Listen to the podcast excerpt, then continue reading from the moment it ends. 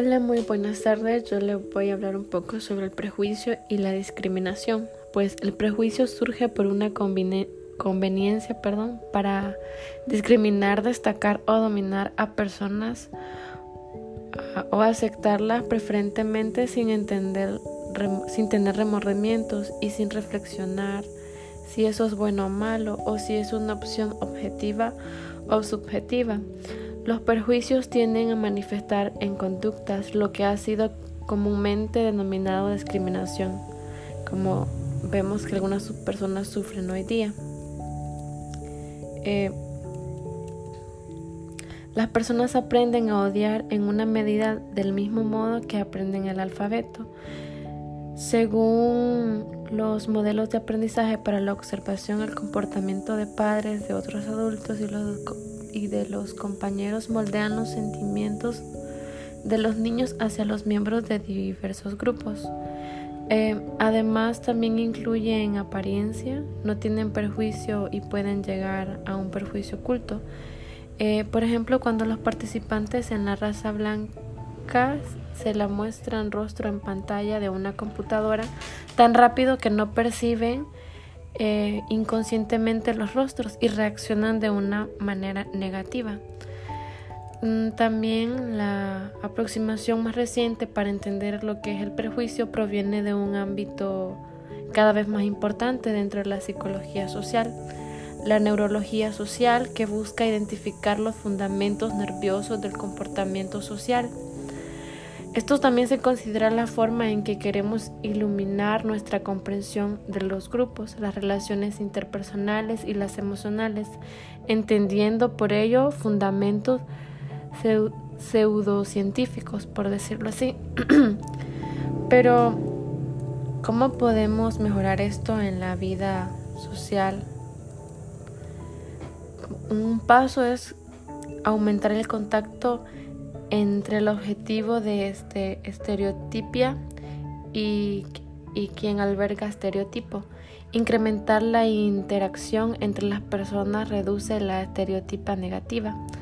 También reforzar los valores y las formas frente al prejuicio. El solo hecho de recordar a las personas los valores que ya albergan respecto de la igualdad y el trato justo a los demás, hasta, por decirlo así, a los demás, hasta para reducir la discriminación que viven muchas personas día con día.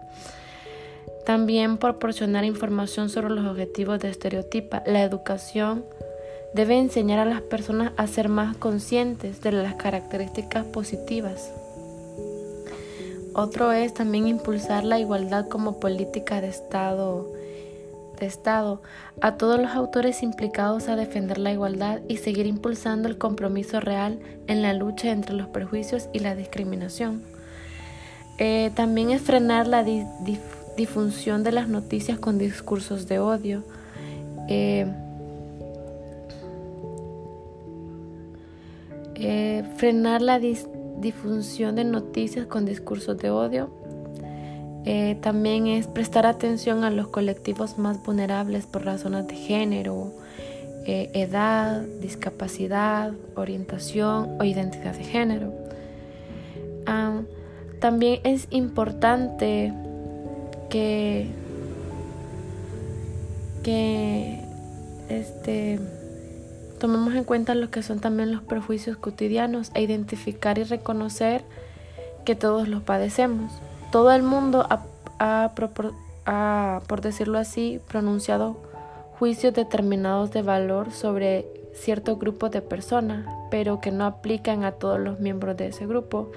Y si reconocemos, y, o mejor dicho, si reconocemos o si somos conscientes de ello, mientras permanezca así, ya, ya hemos dado un paso más, un paso importante, o también ya has dado un paso más importante. Otro paso a seguir es es que intentar asegurar asegurarte que tus propios perjuicios no determinen tu comportamiento. Los perjuicios no deben llevarte o llevarnos, mejor dicho, nunca apartar a personas, a discriminarlas. Cuidado con difundir también los perjuicios eh, como muchos lo hacen en las redes sociales. Este otro paso es reacciona. Reacciona hacia tu alrededor. Si, si tú ves que alguien lastima a otra persona o ofende a todo un grupo y, o si intenta, por decirlo así, encasillarlos de algún modo con un perjuicio, ve contra eso. Reacciona con tu propio círculo de amigos y conocidos. Y reacciona también en las redes sociales para un buen método o juicio.